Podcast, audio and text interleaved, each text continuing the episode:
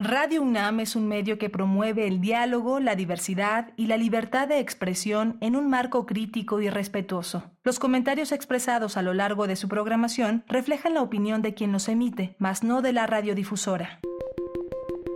Hipócrates 2.0 Nutrición. Bioética. Estrés. Vacunación. Salud.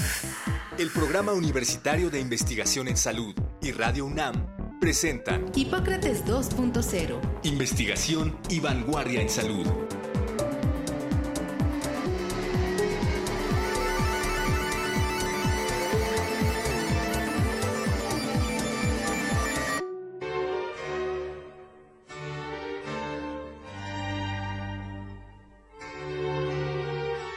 Hola, ¿qué tal? Bienvenidos a Hipócrates 2.0. Yo soy Mauricio Rodríguez. Como cada semana les doy la más cordial bienvenida. Para el programa de hoy preparamos un tema muy relevante porque pues ya vimos que la importancia del personal de salud durante la pandemia fue crucial y desde luego la salud mental del personal de salud es doblemente importante porque si no está bien el personal de salud no va a poder hacer correctamente su trabajo y entonces el problema de la pandemia o de la emergencia se puede, se puede complicar.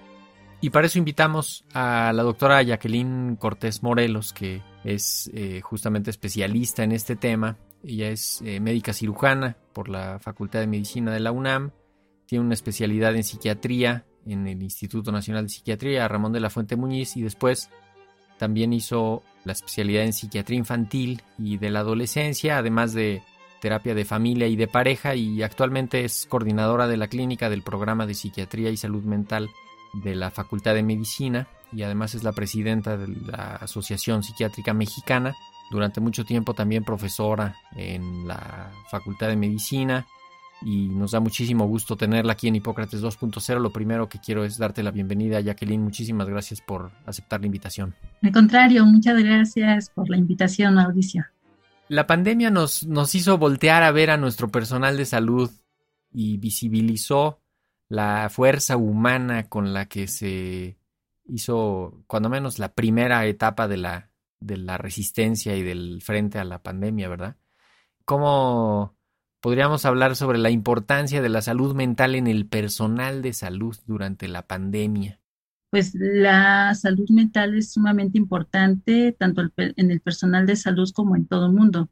Sin embargo, eh, es un hecho que en esta pandemia la salud mental del personal de salud se vio especialmente afectada por muchos factores. Uno de ellos es que mientras nosotros pudimos tener la oportunidad de estar confinados, pues ellos más bien estaban en la línea de fuego, teniendo que lidiar con una serie de situaciones pues abruptas, y desconocidas ante una enfermedad emergente que causaba el fallecimiento de mucha gente y que llegó en algún momento dado a saturar de manera importante los hospitales, a empezar a tener dificultades para conseguir los insumos, de poder sacar adelante a las personas.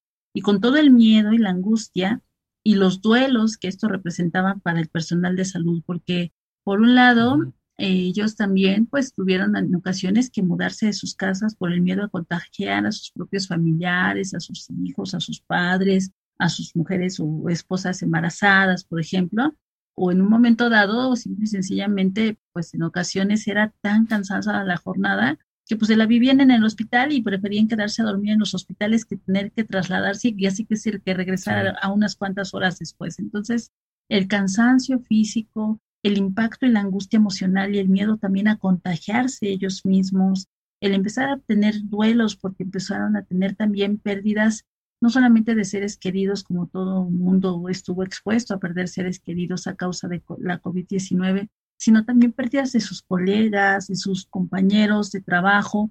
Y cuando hablamos de personales de salud, pues no solamente me enfoco a los médicos, médicas, tanto generales como especialistas, sino también a personal de salud como personal de enfermería, trabajo social, laboratoristas, personal de los hospitales, personal de limpieza, etcétera, que evidentemente pues también estaban expuestos y vulnerables a contagiarse, a enfermarse o incluso a fallecer. Entonces, muy al inicio de esta pandemia, la sintomatología que más se presentaba, además de los duelos, era la angustia y los trastornos relacionados con la angustia con un miedo y, natural, pero que en un momento dado podría desencadenar a quien ya trae una vulnerabilidad genética de padecer algún trastorno de ansiedad, pues a presentarla en ese momento ante estos eventos estresantes tan fuertes.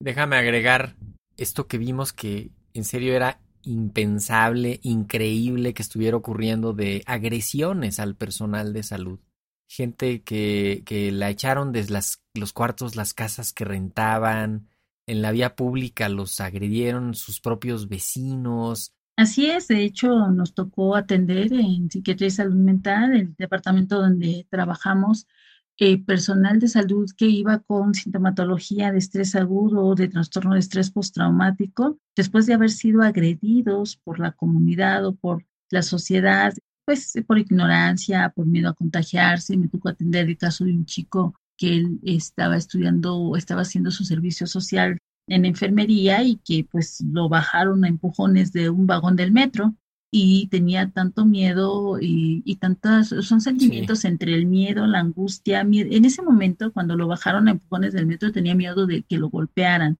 La situación fue tan impactante para él que pues sí le generó un trastorno por estrés postraumático y bueno, hubo gente que agredieron físicamente, que les aventaban café caliente, que les aventaban cloro. Sí, nosotros, nosotros hicimos en mayo del 2020 una encuesta en 300 prestadores de servicios de salud. 214 nos dijeron que nunca habían recibido insultos, ni amenazas, ni agresiones, ni nada. 50 nos dijeron que casi nunca, o sea, sí habían recibido amenazas y agresiones en la comunidad. 12 nos contestaron que frecuentemente, y, era más, más frecuente en mujeres, 7 mujeres, y muy frecuente 5 personas. Y les preguntamos en esa misma encuesta que cómo se sentían y la mayoría estaban entre bien y regular y 1.8% decían que estaban muy mal. O sea, entre, entre mal y muy mal casi era el 10, el 12%, ¿no? Y era mayo de 2020. También se quejaban de que no tenían equipo de protección personal, no tenían capacitación. A muchos los pusieron en, en áreas que no tenían idea ni de qué hacer en esas áreas con esos pacientes, pero pues tenían que reorganizar los hospitales, ¿no? Creo que aquí podríamos también empezar a, platicar un poquito de este programa que hicieron en Facultad de Medicina, que se llamó Nosotros también nos cuidamos, ¿no? Sí, afortunadamente eh, coincidí eh, en un momento crucial en donde además de ser coordinadora del programa de la Clínica de Psiquiatría y Salud Mental de la Facultad de Medicina de la UNAM, pues también soy presidente de la Asociación Psiquiátrica Mexicana y en ese momento la Asociación Mexicana de Industrias de Investigación Farmacéutica me invitaron un poquito antes de que empezara el confinamiento a un evento que se canceló justo porque inició el confinamiento. Entonces, el coordinador de esta Asociación Mexicana de Industrias de Investigación Farmacéutica me dijo que hiciéramos algo, que en qué me podían apoyar y demás. Y entonces surgió esta campaña de Nosotros también nos cuidamos con una colaboración tripartita entre Facultad de Medicina de la UNAM, Asociación Psiquiátrica Mexicana y Asociación Mexicana de Industrias de Investigación Farmacéutica, que fue lo que hicimos con el modelo de atención en teleconsulta, es decir, a través de la videollamada que utilizamos en la UNAM, pues los ingenieros de informática biomédica de Facultad de Medicina de la UNAM utilizamos ese modelo para replicarlo en la Asociación Psiquiátrica Mexicana y con socios de la Asociación Psiquiátrica Mexicana, todos ellos y ellas psiquiatras que estuvieron dando atención de manera voluntaria, sin cobrar absolutamente nada, todo fue totalmente voluntario. Estuvimos atendiendo al personal de salud que trabajara en instituciones COVID y a familiares de este personal de salud que hubiesen perdido algún ser querido a causa de la COVID. Esta campaña eh, fue muy afortunada porque además de que pudimos atender a los colegas a nivel nacional o a personal de salud que incluía enfermería, trabajo social, telefonistas, jardineros, etcétera, también nos proporcionó el poder tener una plataforma de teleconsulta para la Asociación Psiquiátrica Mexicana y pocas veces se ha visto la participación de tres asociaciones con un trabajo de voluntariado por más de un año dando atención a, todo este personal de salud. Yo creo que una de las cosas que nosotros tenemos como una gran satisfacción es el haber podido identificar que esta campaña no solamente brindó apoyo a las personas, sino que también inspiró la generación de un eh, largometraje que se va a lanzar próximamente llamado Burnout en la línea de fuego y que tiene que ver justo inspirado en esta campaña con las transmitir las vivencias y ser como la voz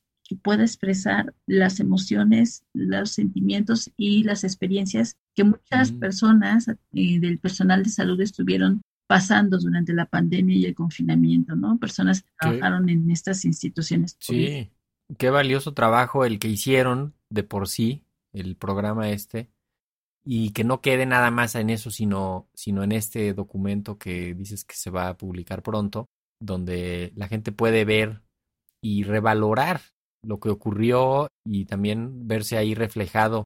Podemos hacer un programa de eso. Ah, sí, y ¿Por qué no nos cuentas un poco de, de, qué tipo de personal de salud fue el que más se acercó a estos, a estos servicios y qué, y qué tipo de problemas fueron los más frecuentes que estuvieron viendo? ¿Cómo cuántas consultas habrán dado? Pues dimos más de 600, de 600 consultas y un dato curioso es que muy al inicio de la campaña casi nadie asistía, a pesar de ser un programa gratuito, sin costo y demás, casi nadie asistía este, a la campaña. Y uno de los factores que interviene muchísimo es que cuando uno se está formando como médico, pues casi siempre te enseñan a no quejarte, a no comer, a no dormir, a expresar tristeza, eso te hace bueno, ¿no? O sea, el, bueno es el que aguanta. Claro, y tú estás ahí para ayudar al paciente, no para que te pongas a llorar con él, sino no lo ayudas. Y no digo yo que llores con el paciente, pero eso no quiere decir que tú no sientas tristeza, angustia, miedo. Y si a eso le sumamos que existe esta como visión de la sociedad de que, ay, los superhéroes o el héroe o los héroes ahora son los médicos, y pues uno dice, pues es que uno es ser humano, uno no es un héroe que tenga superpoderes o que no pueda en un momento dado sentirse mal. En general es visto como, como vergonzoso que un médico o que alguien exprese sentimientos de tristeza, de llanto, de angustia, de miedo, de trauma, porque teme a ser criticado, teme a que a lo mejor no pueda funcionar adecuadamente. Y muchas veces tendemos como que a negar por mecanismos de defensa inconscientes que tenemos los seres humanos ante los conflictos, utilizamos la negación, la racionalización y entonces justificamos cómo nos sentimos a través de, ay, pues cómo no voy a estar sin energía y cansado y apático si pues llevo muchas horas este, sin dormir. ¿Y cómo no voy a estar triste? Pues es normal, pues si veo tanta gente enferma o muriendo, pues es normal que esté triste. Pero no te das cuenta que cuando tienes esta sintomatología, vas juntando criterios diagnósticos para un trastorno depresivo mayor, para un trastorno de ansiedad. y entonces, pues, si no lo identificas, no lo tratas y evidentemente, si tú no estás bien, no puedes ayudar de manera adecuada a tu paciente. Y se le abre y se le abre la puerta a otros trastornos, ¿no? Empiezas a, a comer mal, puede ser que o te pase algo por comer mal o que tengas obesidad, sobrepeso, alguna enfermedad relacionada con eso, o al que empieces a tomar sustancias, a, aumentar la ingesta de alcohol, a aumentar la ingesta de tabaco, a utilizar alguna otra droga o algún medicamento. Por ejemplo, muy al principio, cuando se utilizaba todo este equipo tipo astronauta de protección, pues las personas pasaban muchísimas horas no solamente de no comer, sino tomaban muy poquito líquido, porque quitarse el traje representaba un riesgo. Los momentos en donde el personal más se contagiaba de COVID-19 era en el momento en que se cambiaban su ropa, su traje, y entonces trataban de consumir pocos líquidos para no tener que estar yendo tanto al baño y se aguantaban la sed durante muchas horas o el hambre o a veces los mismos síntomas. No, imagínate que te tocaba un medicamento a esa hora, pues ya no te lo tomas exacto, para alguna enfermedad que tuvieras. Sí, tal cual. Y, el, y los buscaron más ah, que médico, enfermería, la mayoría fue personal médico, o sea, médicos, ya sean de diferentes especialidades. Eh, la mayoría eran personal, y, por ejemplo, joven, adulto, mujeres, y sí hubo un poco de enfermería, sí hubo un poco de, a lo mejor, psicología, odontología, pero la gran mayoría eran médicos y médicas. Y los padecimientos que más veíamos, sobre todo al principio, eran trastornos de ansiedad, trastornos depresivos o duelos complicados, pero después ya eran trastornos de estrés postraumático y terminamos con un, viendo mucho síndrome de burnout o cansancio crónico. ¿Cómo podemos saber que algo ya está fuera de lo normal?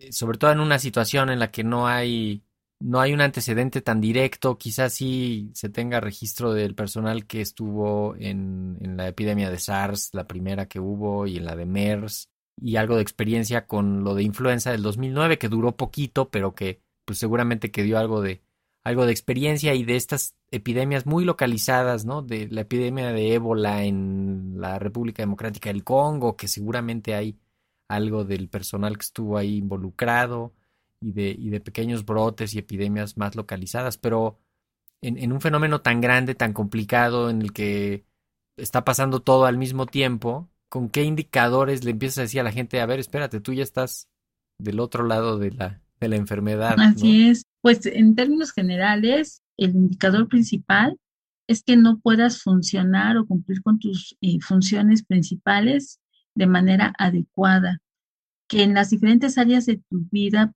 o las más importantes en tu vida estés disfuncionando o funcionando inadecuadamente, es decir, en el área familiar, en el área personal, en el área laboral, académica o social.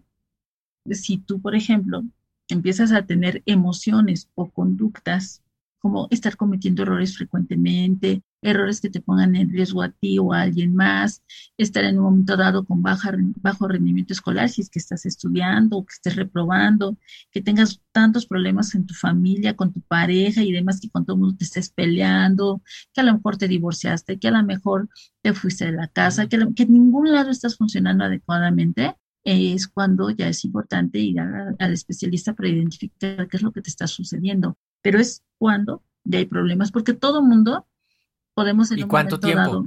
Porque también ahí me imagino que se tendría que acumular, ¿no? O sea, unos tres, cuatro días que no duermas bien, que estés más irritable, que estés más distraído, este, ¿no? Así es. ¿Como cuánto tiempo sería que decir, no, pues sí, espérate. Ahí depende del padecimiento. Si hablamos de un cuadro depresivo o un trastorno depresivo mayor, los síntomas se tienen que presentar la mayor parte del tiempo a lo largo del día, al menos en las últimas dos semanas.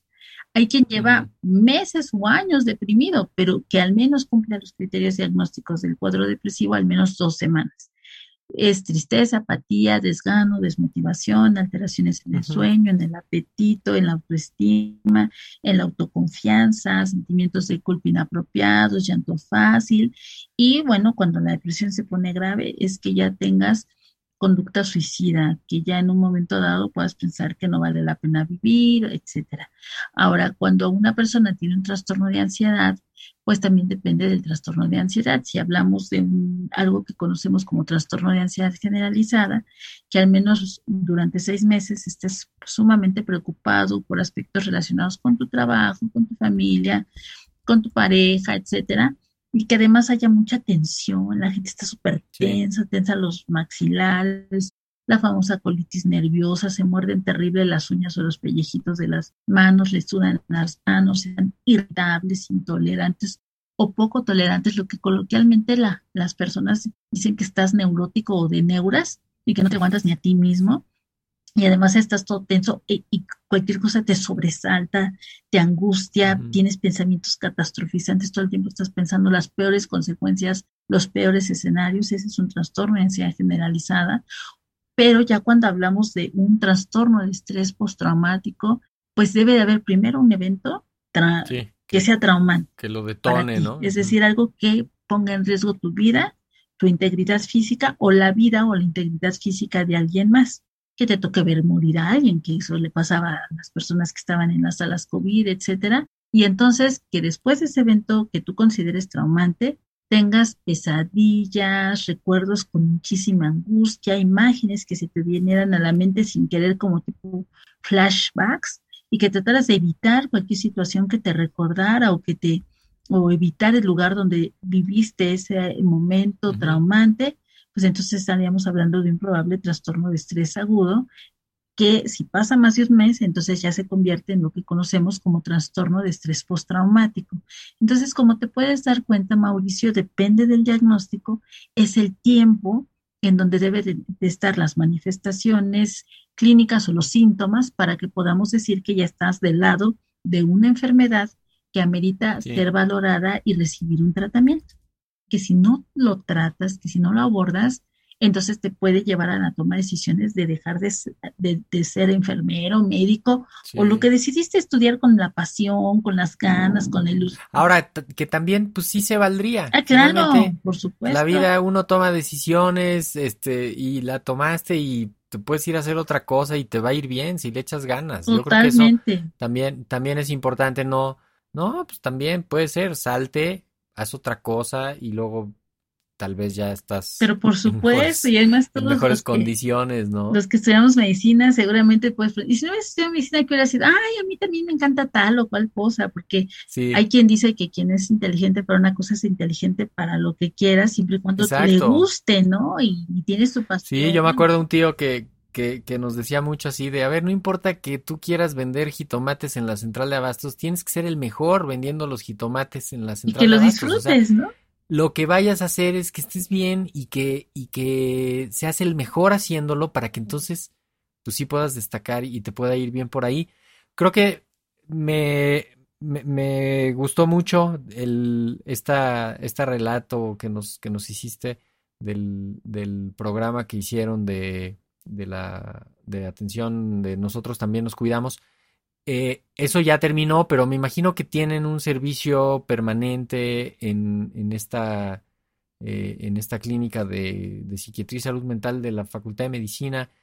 ¿Quién puede ir? ¿Qué, cómo, ¿Cómo se contacta? Este, ¿Cómo funciona? También la, la atención está abierta a la población universitaria activa, es decir, a todos los estudiantes que estén en las diferentes facultades, ya sea de el CEU o facultades de estudios superiores tipo Iztacala, Catlán, Aragón. Sí, que estén inscritos. que estén inscritos y ahí entran a la página del Departamento de Psiquiatría y Salud Mental que está en la web.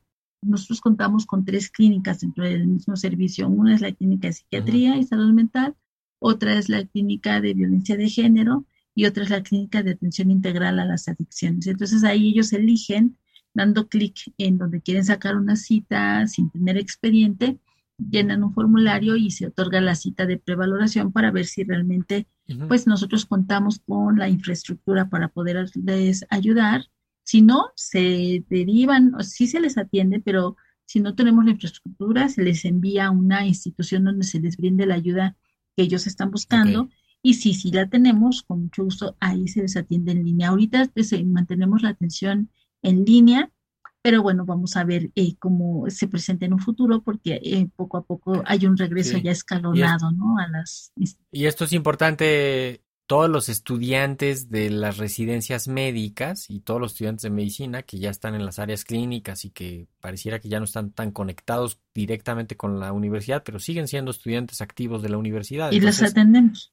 Trabajadores y personal académico sí también de la, universidad aunque la gran gran mayoría son estudiantes por un lado son estudiantes. porque además de, que, de, que atendemos a estudiantes de licenciatura atendemos a estudiantes de posgrado y de pregrado por ejemplo CCHs preparatorias pertenecientes ah, del bachillerato así es. Muy bien.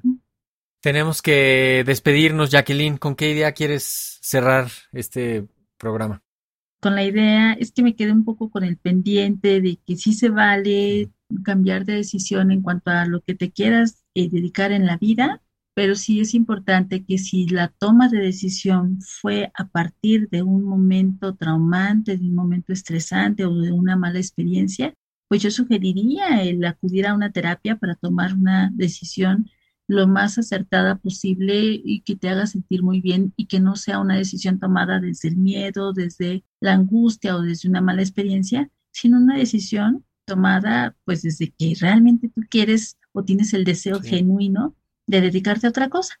Absolutamente. Y que sí se vale pedir ayuda. La salud, hay muchos profesionales de la salud mental que están dispuestos a ayudar, están entrenados para ayudar están esperando poder ayudar, ese es su trabajo. Así es. Y, y sí se vale decir, no puedo con esto, quiero ver qué más encuentro por ese otro camino. A veces hay leyendas ocultas de lo que es la atención en salud mental y, me acuerdo de una, de una cita de Rolando Villazón, el cantante, que decía que la gente cree que, que es como meterte a la selva de tu interior y que no sabes qué demonios va a haber.